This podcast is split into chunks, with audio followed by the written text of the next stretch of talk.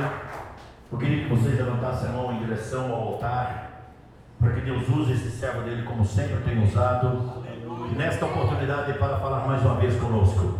Pai querido, nós louvamos o teu nome pela vida do teu filho, usa teu servo desta noite mais uma vez.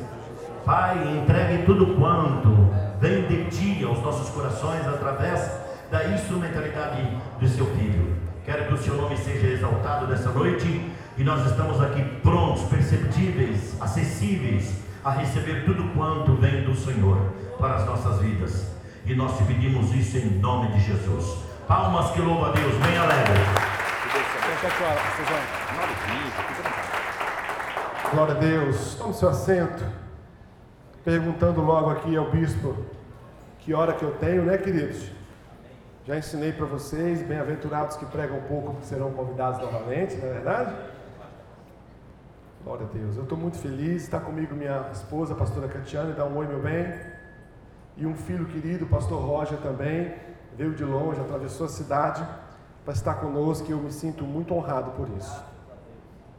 Vocês estão numa uma vibe muito boa de estar falando sobre seminários e tratando assuntos temáticos, porque uma das principais funções de um pastor não é criar cercas e manter nela ovelhas. A principal função de um pastor é quebrar cercas e ensinar as ovelhas a irem com graça, com integridade, com fé e com decência. E para ensinar uma ovelha a ir e ir como ovelha e saber voltar, é preciso encarar de frente todos os desafios que cada um de nós vivemos enquanto gente. Eu sempre digo isso que Todas as vezes que a espiritualidade e a divindade de Cristo foi revelada ou foi manifesta, ela sempre foi impulsionada pela humanidade do próprio Cristo. Nós vamos descobrir que quando Cristo manifestava, quando o nosso Jesus. Obrigado, meu querido. Você já descobriu que eu bebo muita água, né? Por isso que você trouxe o batistério. Glória a Deus. Nós vamos descobrir que quando Cristo manifesta a sua divindade, aquilo que motiva a manifestação da divindade de Cristo é a sua humanidade. Isso desde o seu primeiro milagre, quando ele ouve um pedido de mãe. E nós descobrimos que é impossível que você seja espiritual sem que você seja humano. Se a sua espiritualidade não reverbera na sua humanidade, você não é um ser espiritual, você é um ser religioso. E isso vai te adoecer ao ponto de te levar à morte tanto física quanto espiritual.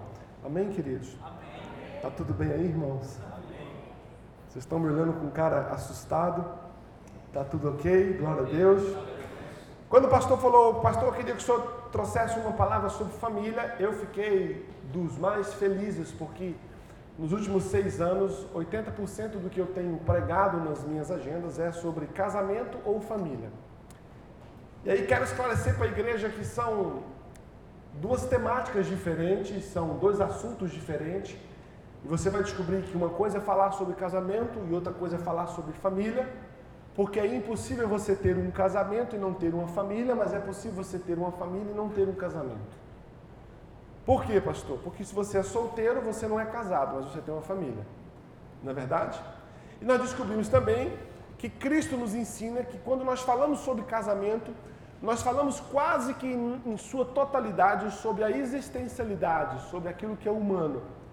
O que é isso, pastor? De onde o senhor tirou isso? Simples.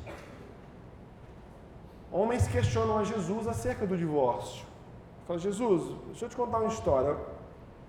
Sobre o divórcio não, sobre o casamento. Viram para Jesus e falam assim, Jesus, o cara era casado e com a esposa e ele morre. Segundo a nossa tradição, o irmão mais velho toma a cunhada por esposa, mas ele morre. Aí o outro irmão toma por esposa. E ele morre também. Ô mulherzinha, né, querido? Quem queria casar com uma mulher dessa? Matou cinco.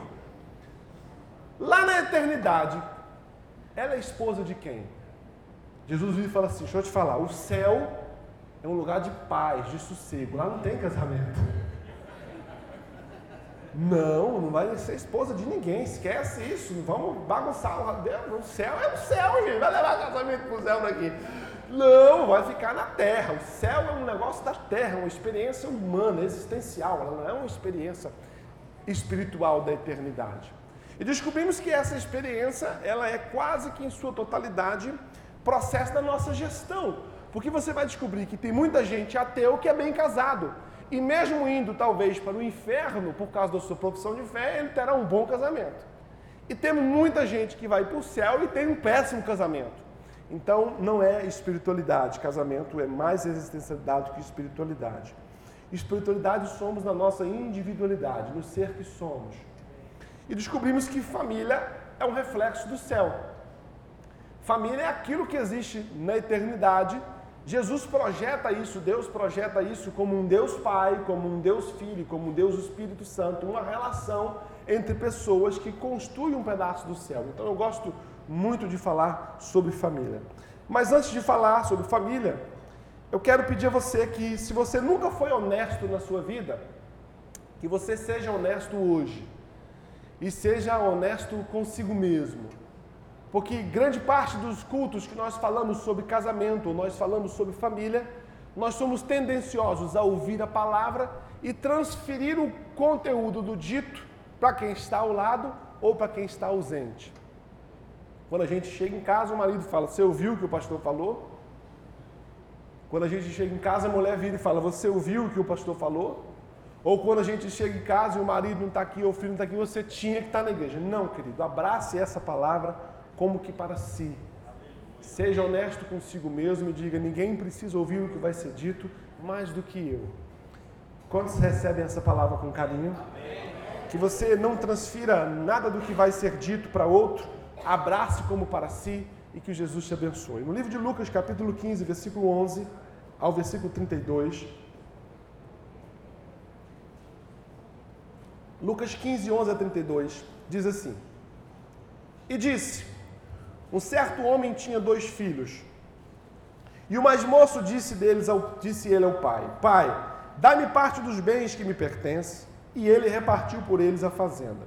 E poucos dias depois, o filho mais novo ajuntou tudo, partiu para uma terra longínqua e ali desperdiçou os seus bens, vivendo dissolutamente. E havendo ele gastado tudo, houve naquela terra uma grande fome. Estou no 14 e começou a padecer necessidade. E foi, e chegou-se a um dos cidadãos daquela terra, o qual o mandou para seus campos a apacentar os porcos. E desejava encher o seu estômago com as bolotas que os porcos comiam, mas ninguém lhe dava nada.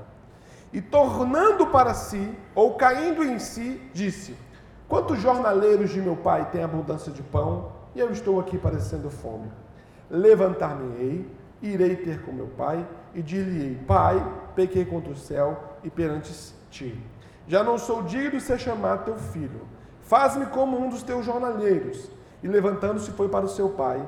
E quando ainda estava longe, viu seu pai, se moveu de íntima compaixão e correndo lançou-se ao seu pescoço e o beijou. E o filho lhe disse: Pai, pequei contra o céu e perante ti. E já não sou mais digno de ser chamado teu filho. Mas o pai disse a seus servos: Trazei depressa a melhor roupa e vestilho pondo-lhe o anel na mão e alpagas nos pés. E trazei também um bezerro cevado, e o matai, e comamos e nos alegramos.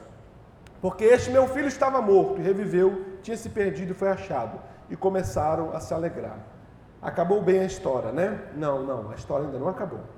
E o seu filho mais velho estava no campo, quando veio, e chegou perto da casa, ouviu a música e as danças. E chamou um dos servos e lhe perguntou: O que era aquilo? E ele disse: Veio teu irmão teu pai matou o bezerro cevado porque o recebeu são e salvo. Mas ele se indignou e não queria entrar. E saindo o pai estava com ele, mas ele lhe respondeu, dizendo: Eis que te sirvo há tantos anos, sem nunca transgredir um dos teus mandamentos, e nunca me deste um cabrito para me alegar com os meus amigos. Vindo, por este teu filho, o desperdiçou os teus bens como meretrizes, e mataste o bezerro cevado. E ele disse: Filho, Tu sempre está comigo e todas as minhas coisas são tuas. Mas era justo nos alegrarmos e nos folgarmos, porque este teu irmão estava morto e reviveu e tinha se perdido e se achou. Fecha sua Bíblia e olha para mim. Todos usam essa parábola descrita, sempre descrevendo um filho que se desvia do caminho e volta ao caminho do pai. Mas eu quero olhar nesses versículos que nós lemos sob a perspectiva distinta de tudo aquilo que você já ouviu. E descobrimos que o texto fala único e exclusivamente da experiência de crises de uma família. Se você olhar para esse texto, você vai descobrir que essa família estava extremamente em crise, estava uma família adoecida. Uma família que viveu crises existenciais como qualquer uma das nossas famílias vive, e vai ser assim desde o início do mundo até o fim dos tempos. Nós vamos descobrir que lá em Gênesis existe uma treta danada entre Adão e Eva, depois uma treta entre os seus filhos Caim e Abel, e nunca parou, porque nós descobrimos que todo o projeto que é nascido do coração de Deus e é importante para Deus, ele se torna um alvo diretivo das ações malignas. O homem é um alvo diretivo das ações malignas. O diabo trabalha, aprendam que o diabo não é inimigo de Deus. Deus não tem inimigos, porque o primeiro critério para que o inimigo se oponha é a possibilidade de que aquele inimigo levantado cause a mim, em alguma circunstância, algum tipo de dano. Não há inimigo entre uma formiga e eu. A formiga não é minha inimiga. Por quê? Porque é impossível que ela me cause algum dano. A Bíblia explica que o diabo é inimigo das vossas almas. O diabo não é inimigo de Deus, porque não há quem possa se opor a Deus. O diabo é inimigo dos homens. Vamos descobrindo que tudo aquilo que Deus criou como projeto de sucesso torna-se de imediato um alvo do inimigo. Nós vemos fantasticamente isso em toda a Bíblia. Há perseguições que são feitas durante a Bíblia, porque lá em Gênesis Deus havia liberado uma palavra que nasceria um homem fruto da mulher que pisaria a cabeça da serpente. Doravante, todo homem que se levanta na história da Bíblia até Cristo e aponta e ele desponta como um possível Messias, esse homem sofre das mãos de Satanás todo tipo de pressão todo tipo de ação, até que ele fale, até que ele caia. Assim foi com todos os homens. Queridos, a família brasileira, para vocês terem ideia, ela sofre ataques malignos terríveis. Dados do IBGE, por exemplo, nos contam que em 2014 houve o maior nível, o maior número de casamentos no Brasil, mas também houve o maior número de divórcios. Nós pulamos de 130.500 divórcios num ano para 341.143 divórcios no outro. Mais de 200% de aumento de divórcio. O problema do brasileiro não é casar, o problema do brasileiro é não divorciar. Ataques fervorosos sobre a instituição família.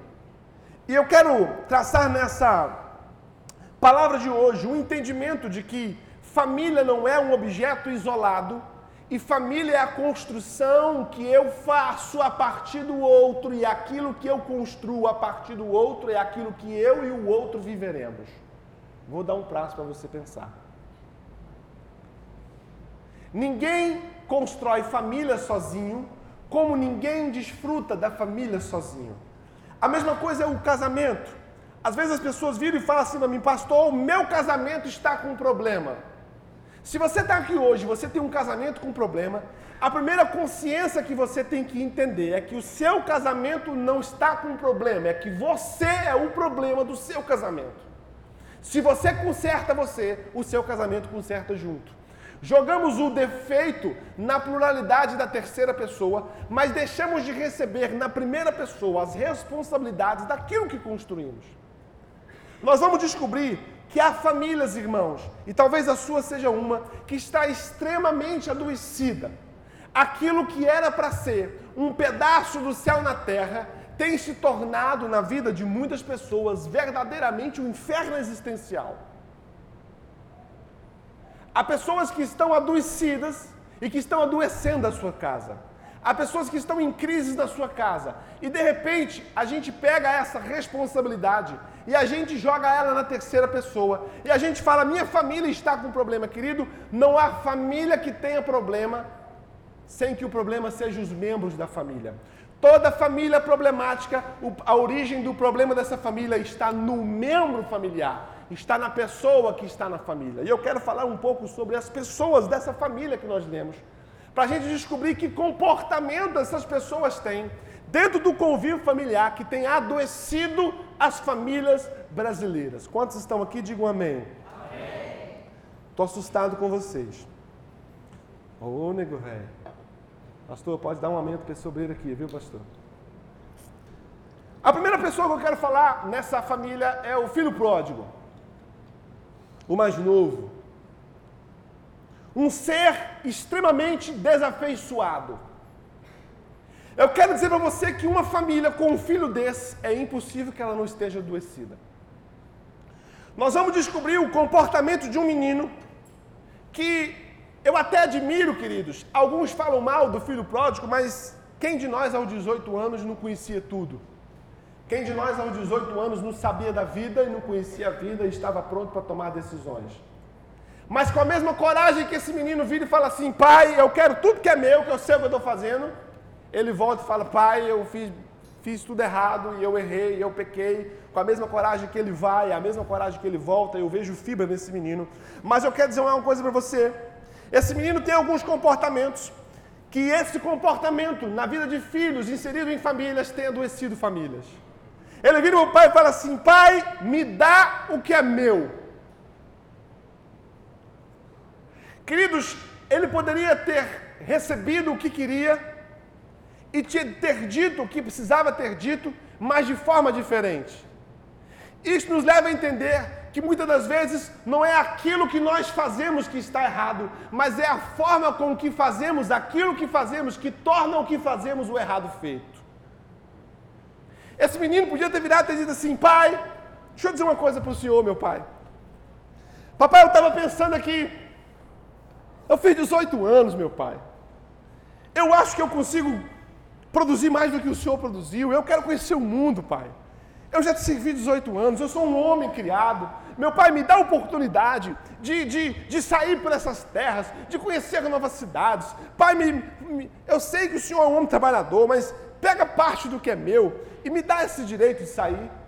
Queridos, filhos desafeiçoados, filhos que perderam a capacidade de enxergar seus pais como seres humanos, como gente que pensa, que sente.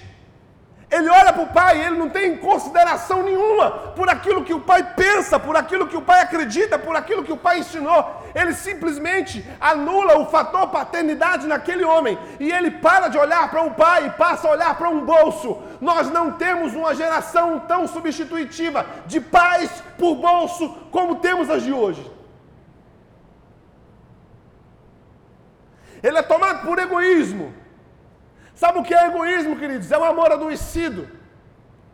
É um amor que é tão adoecido que há tanto eu em mim que tu não cabe. É um filho que é tão repleto de si mesmo que nada daquilo que o pai é cabe dentro dele. Um filho, queridos, com essas características, dentro de uma família, ele adoece qualquer pai, ele fragiliza qualquer mãe, ele destrói qualquer afetividade dentro de uma casa. Vivemos hoje em tempos em que esses comportamentos são mais fortes do que nunca.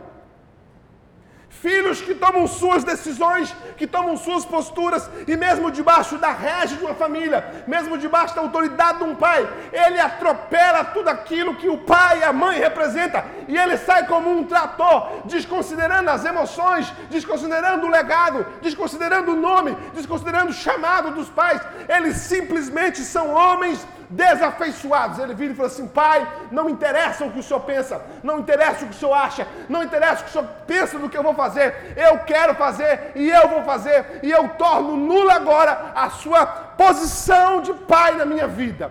Homens e mulheres que estão matando os seus pais, e talvez você seja um que está aqui essa noite. É um materialista patológico Filhos que só têm comunhão com o pai a partir da postura do pai dá para ele. E pasmem, os pais estão adoecidos, estão adoecendo seus filhos porque têm se submetido a isso. Pai, deixa eu dizer uma coisa para você essa noite. Existe um grande erro que os pais estão cometendo na vida dos filhos. E esse erro é buscar amor dos filhos. O pai que busca amor dos filhos em nome desse amor, ele anula o respeito. Escute só, pai, o que eu vou lhe dizer. Não queira que o seu filho lhe ama. Não exija do seu filho amor, exija do seu filho respeito, porque quando ele for grande, se você manteve o respeito, ele vai saber te amar. Existem pais que estão descendo a lugares que não precisavam descer, para mendigar amor dos filhos, estão deixando que os filhos percam o respeito. Quando um filho é criado na tendência de. Posso descer, né, bispo? Quando um filho é criado na tendência de que o filho me devolva amor, a primeira coisa que um pai negocia é o respeito. Se você aprender a exigir respeito e desconsiderar o amor, ele vai manter o respeito até os 18, aos 19. Quando vier o equilíbrio cognitivo dele, ele vai reconhecer o amor. Eu quero um, um obreiro aqui que tem um cinto. Você tem cinto, obreiro? Eu, quando crescer, quero ser bonito assim. Tira o seu cinto. Se tirar, a calça cai? Não? Ok. Vamos perguntar, né, irmão? Porque vai que o irmão é obediente, né? Tira o cinto e a gente passa por um problema aqui. Vou te dar a ponta de um cinto na mão, vou segurar na outra. Eu vou te puxar, você vai vir, eu vou te soltar, você vai. Eu vou te puxar, você vai vir, eu vou te soltar, você vai vir. Quando eu piscar para você, você solta o cinto. Uhum. Entendeu? Entendi, mais ou menos. Ok. Os pais estão ligados aos filhos por uma corda. Aprendam isso essa noite, ok? A vida você vai estar ligado com o seu filho por uma corda.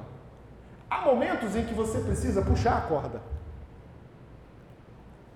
Há momentos em que você precisa soltar a corda. Há momentos em que você segura a corda e você anda. E o filho vai. Aí de repente você vira e fala assim para filho: Não, isso não pode não. Não, senhor. Como é que é? Não, tudo bem. Ok, vou deixar. O que, que você quer? Ah, tá bom, pode, tudo bem, tudo bem, tudo bem.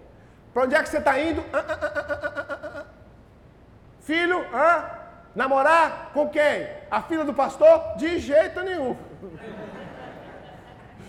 A filha do qual pastor? Aí não, aí pode, aí pode, tá brincando, né? Você vai soltando. A vida dos nossos filhos, nós estaremos sempre linkados aos nossos filhos por uma corda.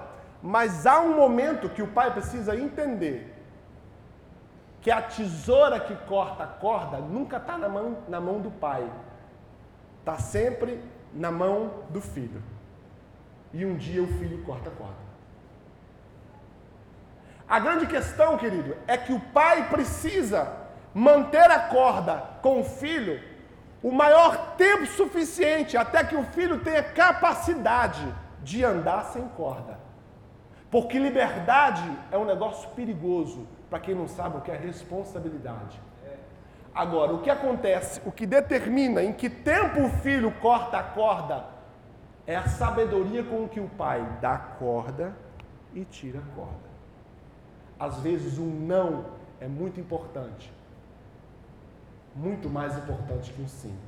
Sabe o que acontece, queridos? Obrigado. Sabe o que acontece? Está todo mundo aqui, irmãos? Amém. Vocês estão olhando para mim com uma cara muito assustada. Sabe o que acontece, queridos? Há filhos adoecidos porque os pais perderam a capacidade de dizer não. Esse menino, queridos, não tem consideração nenhuma pelo pai, pela mãe, pelo irmão, por nada. Ele é um materialista. Mater, queridos, é aquele que nasceu. Lista é a coisa. O materialista é o nascido de coisa. Um nascido de coisa é coisa ele perde a capacidade de enxergar gente, de enxergar humanidade. Ele olha para o pai e ele não vê um ser humano, ele vê um objeto que pode produzir aquilo que ele precisa para sustentar os seus desejos. Um filho assim adoece e mata qualquer família. Há pais que estão sendo massacrados por filhos assim. Não tem prazer em andar com o pai não tem prazer em estar com o pai, não tem prazer em ouvir o pai, não tem prazer em pescar com o pai, não tem prazer em jogar bola com o pai, não tem prazer de ir para o cinema com o pai. O prazer dele não está no pai, mas está naquilo que o pai pode dar. Agora, pasme a sua consciência. Há filhos adoecidos assim, na conformidade daquilo que é verticalizado. Há filhos que tratam Deus dessa forma, estão extremamente interessados naquilo que Deus pode dar, mas não estão nem para aquilo que Deus pode ser. Sabe, queridos, um filho assim, ele adoece qualquer pai. Se você é um filho assim, queridos, você tem matado seu pai, você tem matado a sua mãe. Se você foi um filho assim, você adoeceu o seu pai, você adoeceu a sua mãe. É impossível que uma família tenha saúde com um filho assim dentro de casa. um incompreensível. É aquele que coloca a sua felicidade, o seu prazer, acima da felicidade, do prazer, e às vezes ao sacrifício da felicidade, do prazer de qualquer pai e de qualquer irmão. Temos vivido uma geração em que essa postura tem se, tem se enraizado de forma violenta, irmãos. Filhos que são coisificados, tudo o que ele consegue fazer é enxergar as coisas. Se ele vira para o pai e fala assim, pai, vamos no McDonald's. E o pai, qualquer semelhança é mera coincidência, porque eu não conheço nenhum de vocês. Pai, vamos no McDonald's. O pai fala, filho, no McDonald's eu não consigo. Eu posso ir no hot dog do Zezinho. Você descobre que a motivação do menino não é encher a barriga, é satisfazer o seu desejo, porque ele de súbito fecha a cara e acha ruim com o pai, porque o pai não pode dar um McDonald's, mas pode dar um hot dog. Você é um mercenário, é um assassino de paz. Sabe por quê, meu filho? Porque se a intenção da comida é encher a barriga, um enche tanto quanto o outro, mas você desconsidera a possibilidade do pai e você coloca o seu desejo acima daquilo que seu pai pode te dar. Você adoece a sua casa. Eu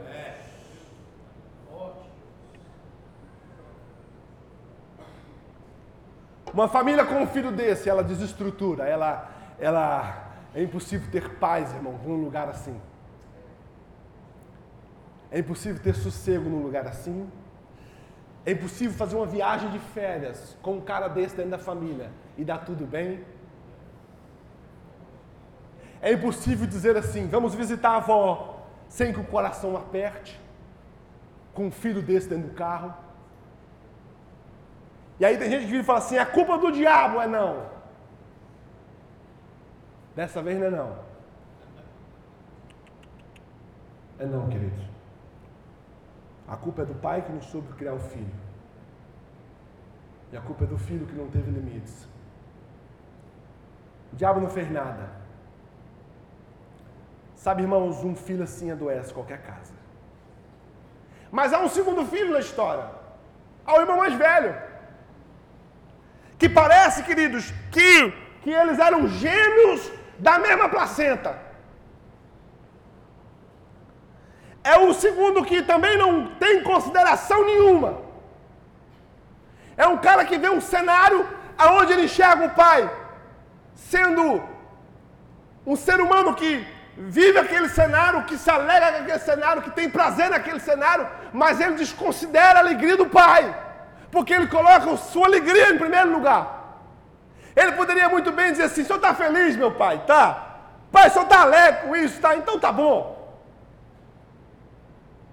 Não tem problema, esse meu irmão sem vergonha. Depois eu vou dar um cacete nele. Depois eu vou levar ele no mato e vou amarrar ele, vou dar uma peia nele. Mas agora, meu pai, eu me alegro porque o senhor está alegre. Ele é um filho que passa a patrola por cima de todo mundo ele de repente chega do trabalho e vê a festa e pergunta: Mas o que, que, é isso que está acontecendo? Que festa que é essa?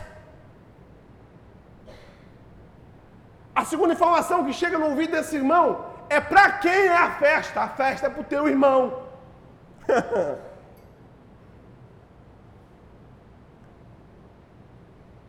Ele não consegue se alegrar em saber que o irmão estava vivo.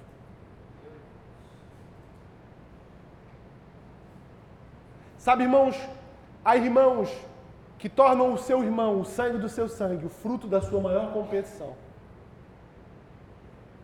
Há irmãos que se degladiam dentro da mesma casa.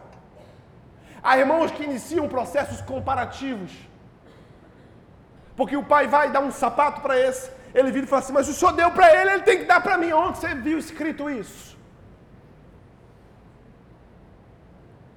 Por que, que nós queremos considerar que o direito meu é estabelecido sobre o reflexo do direito do outro? Você é filho como o outro filho. Deus não tem filhos preferidos, mas há filhos que se fazem preferidos. Eu pergunto uma coisa para você. Você tem um, um, dois filhos. Ok? Você tem dois filhos. Aí o primeiro vira e fala assim para você, pai, me dá um dinheiro aí que eu preciso para a escola hoje, na quinta-feira, pai. Eu preciso de um dinheiro. E filho, quando quer alguma coisa da gente, ele é igual o gato. Ele vem, né, pastor? Vai passando rabinho, né? Vem maciando. Você chega em casa e diz, ô pai, bença! Tem um ano que não pede benção. Bença, pai! Aí ele vira e fala assim, pai, me dá um dinheiro para eu, eu pagar o lanche da escola. Aí o pai pufa o dinheiro. Na segunda-feira. Na terça-feira, pai, eu quero um dinheiro para o cinema, pai. Pufa o dinheiro. Na, te, na terça-feira.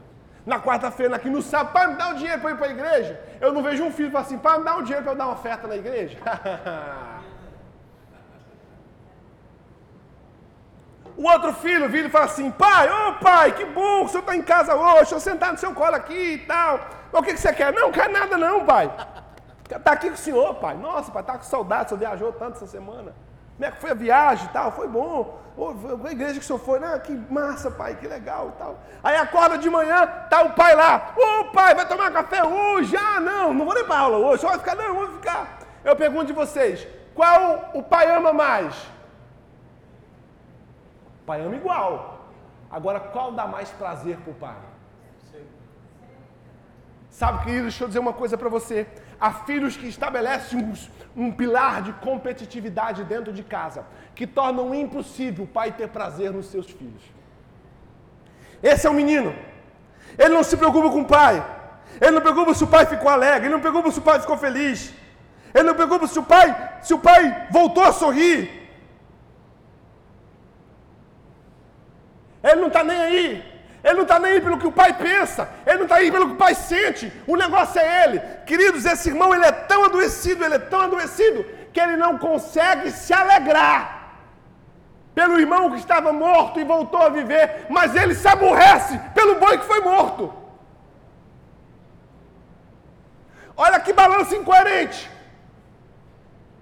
Ele toma partido pelo boi e teu irmão, meu irmão que, que se arrebente para lá, como é que o senhor mata um boi?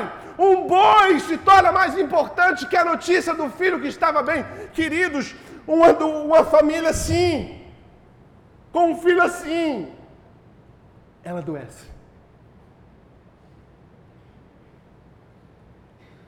Um filho que quer ser mais que o outro, um filho que quer ter mais que o outro, um filho que a razão do seu trabalho não é alcançar seu objetivo oficial, o seu objetivo inicial. Um filho que ele não trabalha para ele ter sucesso, ele trabalha para o outro ter fracasso.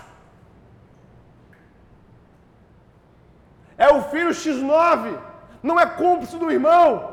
O irmão vai, quebra o negócio, ele não, ele não é cúmplice, não. Ele corre para caguetar. Por quê? Porque ele quer ver o outro apanhando. Uma família com filhos assim, queridos, é adoecida.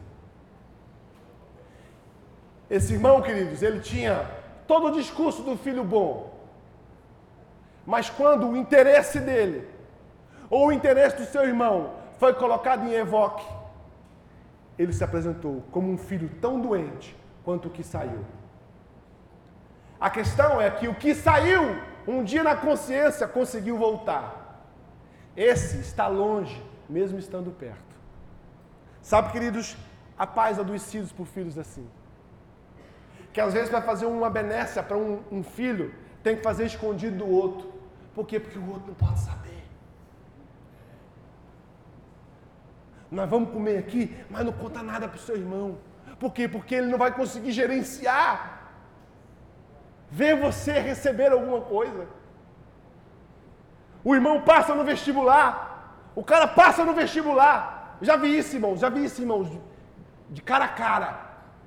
Passou no vestibular, para direito. Sabe o que, que o irmão fala? Ah, faculdade particular, identidade caiu na porta, você passou no vestibular. Ele não se alega com o outro.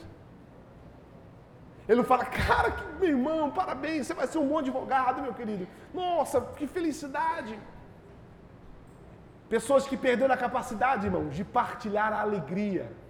Parece o diabo que não pode ver alguém sorrindo, que corre para tomar de volta o sorriso. Não consegue ver o irmão se alegrando, não consegue ver o irmão prosperando, não consegue ver o irmão namorando, não consegue. Ele passa a vida inteira abrindo mão da vida dele para infernizar a vida do outro. É impossível que uma casa com gente assim tenha paz. Mas tem um pai. Essa família tem um pai. E sabe, queridos, quando eu olho para esse pai, eu descubro que o desafeto dos filhos tem origem nele. No versículo 12 diz assim: O mais moço disse a ele: Pai, dá-me a parte dos bens que me pertence. E o pai repartiu por eles a fazenda.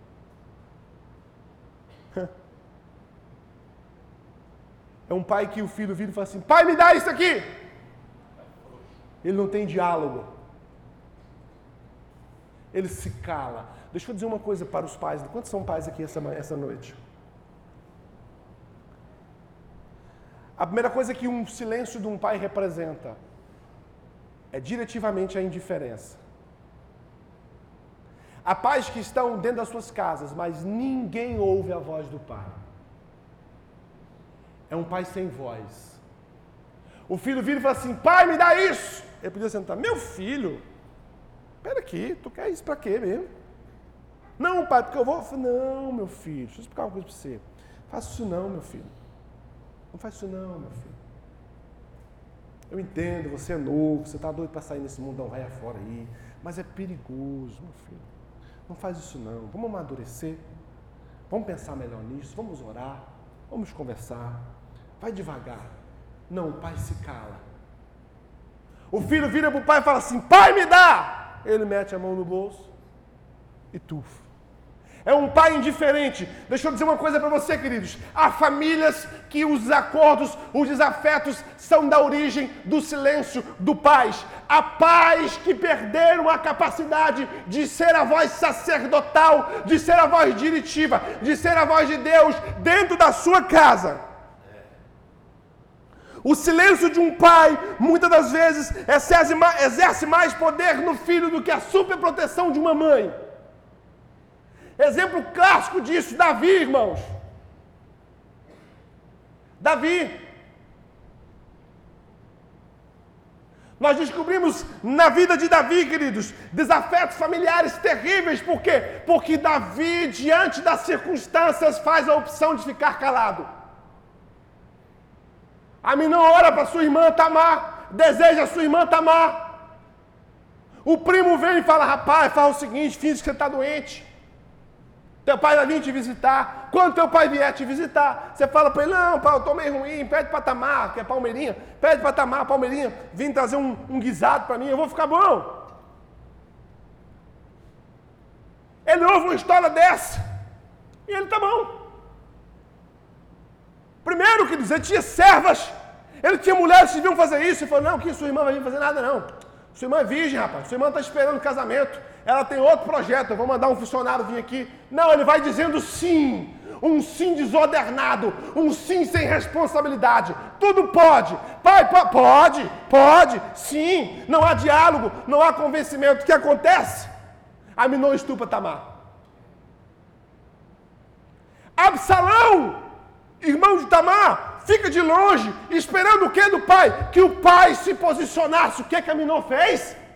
Estuprou a irmã, não, senhor. Vem aqui, vou lhe corrigir, vou lhe dar uma peia, vou, vou tomar uma providência, vou falar. Ele se cala, ele enxerga o problema, ele participa do problema, ele vê o problema, mas ele se cala. Aí, queridos, Absalão vai, num grito de indignação, chama os irmãos para a caçada e mata Minô. O que, que Davi faz? Davi não faz nada, Davi não corrige Absalão, nada. Um silêncio que tem adoecido famílias. Se você é um pai nessa noite, eu quero dizer uma coisa para você: a sua família precisa ouvir a sua voz. A sua família precisa ouvir a sua direção. Os seus filhos precisam ouvir seu não. Você precisa se posicionar, ser a voz sacerdotal, ser a voz que clama, ser a voz que grita, ser a voz que impede, ser a voz que empurra. A sua voz precisa ser fortaleza na vida dos seus filhos. Ele não se importou, ele se cala. Um pai calado numa família adoece qualquer família. Os homens têm perdido a capacidade de falar. Agora deixa eu dizer uma coisa para você. Sabe por que os homens têm se calado, irmãos? Porque os homens têm perdido capital moral, como Davi não tinha. Davi não tinha capital moral para falar sobre moralidade para os seus filhos. Por quê? Porque vocês conhecem a história de Batseba. Os homens têm perdido o capital moral. Vivemos numa geração em que a nossa geração escuta com os olhos. Vou dar um exemplo para você. Paga o mico comigo aqui. Fiz isso domingo passado. Pega sua mão. Estão me ouvindo? Glória a Deus. Vai esfregando suas mãos aí até ela aquecer um pouquinho.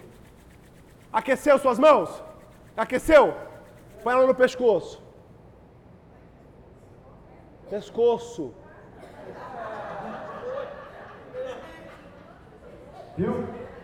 Todo mundo escuta com os olhos. Sabe o que é o problema, irmãos, de um filho que escuta com os olhos? É que o seu discurso, se a sua fala é diferente do que você é, é o que você é que vale, não é o que você fala. Sabe por que pais têm perdido a sua capacidade, queridos, de falar para os seus filhos sobre honestidade? Por quê? Porque os seus filhos estão vendo vocês roubarem a Deus nos dízimos e nas ofertas. Ai, pastor, entrou nisso, é. Sabe por que os seus filhos, queridos, têm perdido a capacidade de ouvir a sua voz, porque vocês vêm para a igreja. Vocês não, só o povo de Anápolis, aqui em Goiânia não tem isso não. Vocês vêm para a igreja e vocês adoram o Senhor e vocês cantam o Senhor. E no caminho de casa para sua casa, vocês estão falando mal dos irmãos da igreja. Vocês estão falando mal do louvor. Vocês estão falando mal da palavra. Aquilo que você está falando vai deixar de valer, porque aquilo que você está fazendo não, não, não reverbera naquilo que você está falando. Pais que não conseguem falar sobre santidade. Por quê? Porque quando estão com seus filhos e passa uma mulher boazuda com a mini saia, você vira uma coruja, a cabeça vai. Sabe por quê, queridos? A sua voz não tem mais valor dentro da sua casa, porque você perdeu o capital moral, porque no trânsito você fala palavrão, porque você mente no telefone, porque você engana, porque você é uma fraude, você tem se portado de uma forma e tem declarado uma voz diferente. A voz que você tem dentro da sua casa você vai calar. Por quê? Porque você não tem capital moral. Eu sou da época que um homem não falava o filho só com os olhos. Quem já viveu isso? Hoje, se o filho falar assim, o pai fazer assim, o filho está olhando feio por quê? Esse pai, querido, ele é irresponsável. Ele não é exemplo para nada, ele se cala. Ele não tem postura, ele não se porta. Trabalha demais, não tem espaço para falar. Trabalha demais. É o tempo inteiro trabalhando, trabalhando, trabalhando, trabalhando. O seu filho perdeu a sensibilidade da sua voz. Quando você disser assim, ei menino, não faz isso. Não vai ouvir a voz de um pai, ele vai ouvir a voz de um estranho. Por quê? Porque há muito tempo você não fala ao ouvido do seu filho. Os pais, queridos, têm que ser o arco que impulsiona a flecha chamada filho. Vou te contar uma experiência minha. Minha. Vocês estão proibidos de contar isso. Me perdoa uma coisa aqui. Eu estou gravando.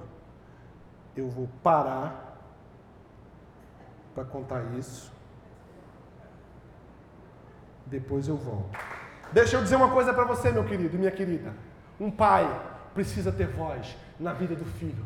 Um pai precisa ver o filho tomar um ramo errado e dizer assim para ele: vem cá, traz para mim, vem comigo, meu filho. Eu vou te impulsionar, eu vou te direcionar. Você pode, você consegue. Não faz isso, não faz aquilo. Um pai não pode se silenciar diante das crises da família. Um pai não pode se silenciar diante das crises da sua esposa. Um pai não pode ver uma esposa triste, uma esposa com problema e se calar. A sua voz é a voz profética. Você é o sacerdote. As palavras que saem da sua boca é que dão direção à sua casa, é que dão destino à sua família, é que dão futuro à sua família. A sua voz precisa ser na sua casa a voz de Deus. Então deixa eu dizer uma coisa para você: se há uma descompatibilidade com aquilo que você fala e aquilo que você vive, você precisa se arrepender, ter uma vida de santidade e receber a responsabilidade de ser a boca de Deus na sua casa. Quando seus filhos começarem a brigar, seja a voz que traz um para o outro. Quando a sua esposa estiver insegura, seja a voz que dá segurança. Quando seu filho estiver triste, seja a voz que dá alegria. Quando seu filho estiver desviado, seja a voz que traz de volta. Pais, parem de se calar diante das suas casas e falem. Até os cachorros entendem, queridos. Eu tenho um pug lá em casa, esses dias minha mulher jogou um tênis assim e ela começou a morder o tênis. Eu até tenho um videozinho. E minha amor, Pandora, solta o tênis. Pandora, solta o tênis. A Pandora só levantava o olhinho assim, ó. Eu sentado no sofá. Pandora, solta o tênis. Eu falei, amor, uh -uh. é assim, ó. Pandora! Ela abriu, soltou o tênis, levantou, saiu.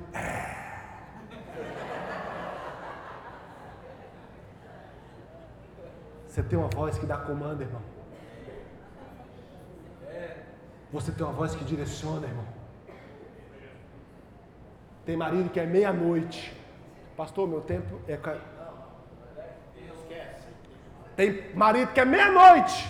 A mulher vem e fala assim: o Zezinho está com febre, não tem de pirona. Ele fala assim: a chave do carro está em cima da mesa. É sério? Não, querido. Você vai. Por quê? Porque existe risco. Você ensina para os seus filhos, há um homem nessa casa e esse homem assume os riscos. Eu ensino os meus filhos o que é proteção. Deixa de ser covarde e assuma o teu papel dentro da sua casa. Esse pai tinha pedido para o filho: Meu filho, é o seguinte, você tem até o direito você pode até entrar na justiça se você quiser, mas eu não vou permitir que você faça isso, porque fazer isso é uma loucura e você vai aprender a ouvir a voz do seu pai. Pais, tornem a ter voz nas suas casas. Posso ouvir um amém, queridos? Para encerrar, eu quero falar de uma coisa: das mães. Cadê a mãe nessa história, irmãos? Era mulher invisível. Sabe, querido, deixa eu dizer uma coisa para você. Você viu a mãe? Você ouviu falar da mãe? Sabe o que tem acontecido, queridos? Há famílias aonde a mulher, ela é invisível.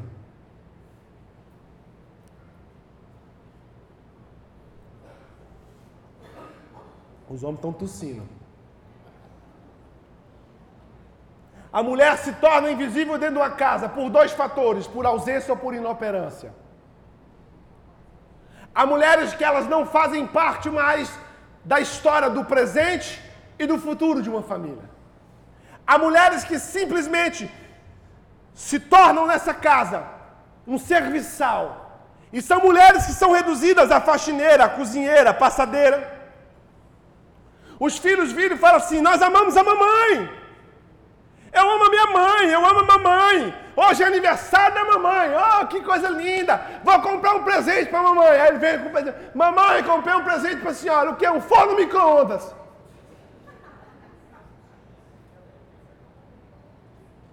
Comprei um presente para mamãe. O que? Um fogão novo. Presente novo para mamãe. O que? Um ferro de passar. Estou mentindo, irmãs?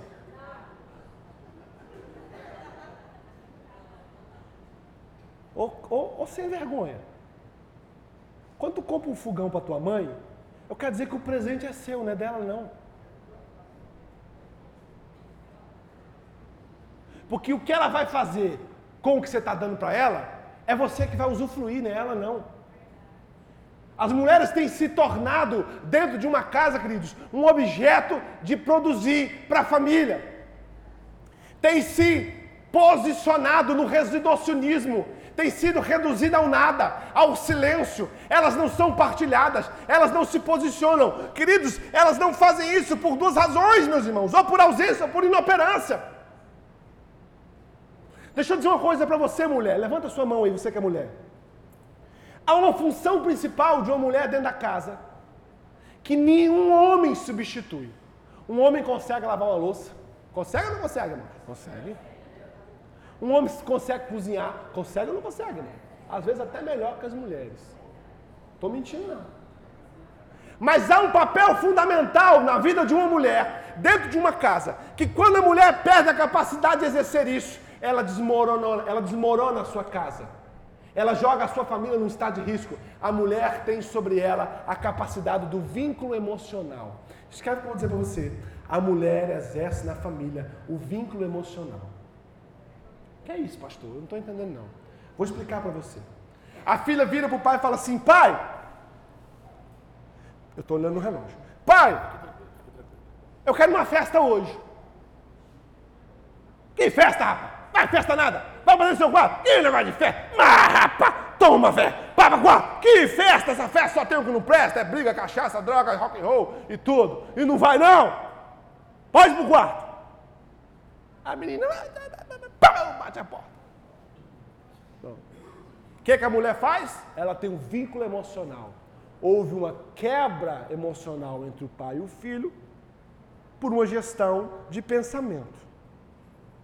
O que, que, a mulher sabe assar? Ela vem e fala: Meu bem, deixa eu dizer algo para você.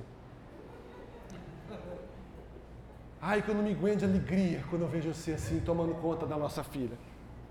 Você é o homem que eu pedi a Deus mesmo. O homem, o macho, o macho alfa, o leão. Nossa, amor, eu me sinto protegida quando você faz isso. Ó, oh, amor. Oh, meu Deus, você cuida. Não, olha, meu bem, dá logo um beijo nele, tá? E vai. Aí o homem fica. Eu ando aqui, é eu mesmo. Não tem conversa não. Cinco minutos depois ela volta. Fala, amor, eu estava pensando uma coisa aqui. Essa filha nossa é boa demais, amor.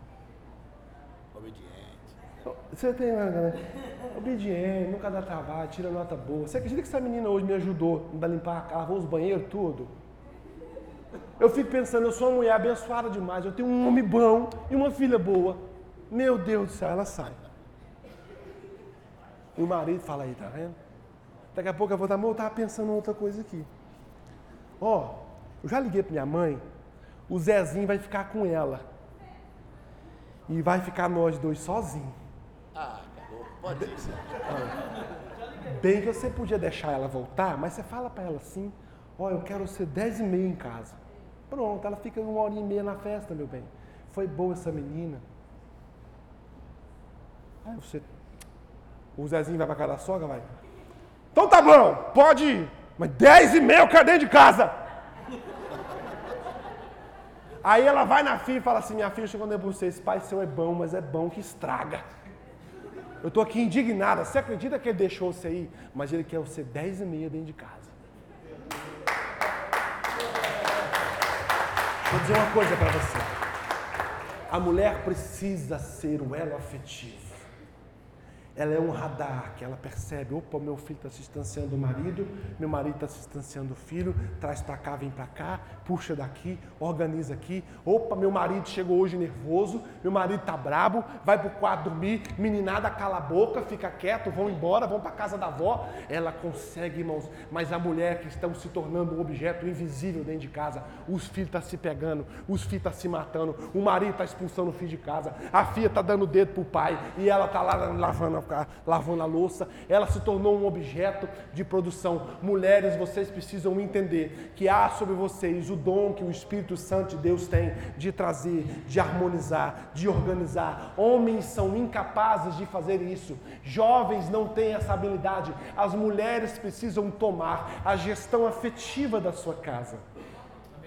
Sabe, mulheres, há casas que estão sofrendo. Por quê? Porque vocês estão inoperantes.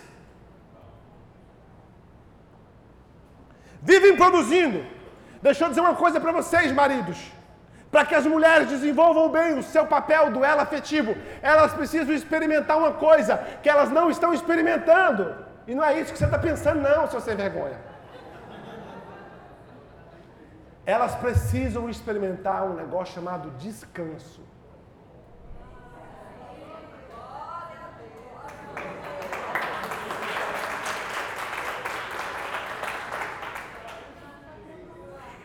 É impossível que você desenvolva o seu papel, seja em qualquer função que for, sem que antes de desenvolver o seu papel, você passe por um período de descanso. Mulher acorda às 6 horas da manhã, é passando café, é dando remédio para cachorro, é botando ração para cachorro, aí põe a roupa para lavar, aí põe a roupa para passar, aí seca a roupa, aí vai fazer a visita, aí vem para tarde da oração, aí entra na vigília, aí vai, aí vem, aí vai, aí vem, um ciclo de produção interminável. Aí chega em casa, tem que fazer janta, aí bota o menino para dormir, aí ensina a tarefa para o menino, mas eu trabalho, troca de lugar com ela para tu ver. E tem mulher que faz isso tudo e ainda trabalha. E descanso? Não tem. Não tem. Ei, irmãos, eu queria falar para casais. Deixa eu dizer coisa você, a mulher precisa passar por um período de descanso. Agora, mulher descansa diferente de homem. Mulher descansa indo no shopping. Você quer ver uma mulher descansada, irmão? Quer? Não precisa pôr ela para dormir, não. Deixa de besteira. Mulher não é igual o homem, não. Quando eu quero que minha mulher descanse, eu ponho 200 contos na mão dela. Falo assim, shopping. Sabe como é que a mulher descansa, irmão? É um negócio chamado é, unha de gel. Inventaram agora. Você sabe como é que a mulher descansa, meu querido? É na cabeleireira. Sabe como é que a mulher descansa, irmão? É cansando a vendedora de sapato. Ela vai lá, ela desce 200 pares de sapato. Eu fico com vergonha, irmão. Mas elas descansam sim. Pega esse, põe. Pega aquele, põe no pé. E eu sei, gente, escolhe um. Nós, homens, precisamos compreender que as nossas mulheres precisam de tempo, de qualidade e de descanso. Para quê? Para que descansadas elas consigam produzir a sua gestão da afetividade. Há muita mulher que não consegue mais gerar isso porque está cansada, sobrecarregada, fadigada. E o marido chega à noite, ainda quer brincar de chocolate, porque tem criança né, no ambiente. Quer comer chocolate. Não tem chocolate, não. As mulheres precisam aprender a ser novamente o elo afetivo. Os homens precisam aprender a gerar nelas essa possibilidade. Gerem descanso. Sabe por quê, irmãos? Porque se essa casa aqui tivesse uma mulher sábia, a história tinha sido diferente. O marido tinha chegado assim: o Raimundo vem, rapaz, moleque de 18 anos, me pede metade. Não falei nada. Moleque tem, não falei nada para ele. Como é que ele me fala uma coisa dessa? Mandei vender tudo, dá na mão dele. Ele vai ver o que, é bom. A mulher sábia. O que, foi, mamãe? Foi. E foi, foi. Tu mandou vender o boi, mandei. Tá certo. Vai no menino e fala: Meu filho, você tá ficando doido? Tu quer matar teu pai, moleque? Rapaz, não faça isso não, meu filho. Pensa comigo, meu filho. Seu pai a vida inteira trabalhando. Calma, meu filho. Vamos esperar um pouco. Mamãe vai te ajudar nesse projeto. Papai vai arrumar uma fazenda para você comprar. Mas, mas, desse jeito não vai funcionar, não. Não vai, não. Tá bom, meu filho? Tá. Vai, oh, meu bem, deixa eu falar. Já conversei com ele. Não, não é assim, não. Ele vai esperar um pouco, meu bem. Seu menino está cansado. Ele deu uma loucura na cabeça dele. Você também teve essas loucuras quando era jovem. Você não lembra que você ia para casa da minha mãe e pegava escondido? Menino tem dessas coisas mesmo. Para sair, me pegava escondido para sair. Eita, vocês é maldoso, hein? Menino novo tem dessas coisas mesmo, meu bem. Tem paciência com ele. Meu amor, sabe o que você tem que ensinar? Você tem que ensinar esse menino a trabalhar. Dá ocupação para ele. Está precisando de você. Ele está querendo a sua atenção. Mas não, irmão. Sabe o que ela fez? Ela ficou calada. Ela deixou de assumir para ela, jogar nos peitos a responsabilidade de trazer o pai para o filho e o filho para o pai. Há famílias que estão adoecidas, mas não é por nada além de membros familiares. Eu quero te convidar a ficar de pé essa noite em nome de Jesus. Deixa eu dizer uma coisa para você. Há pais que estão orando incessantemente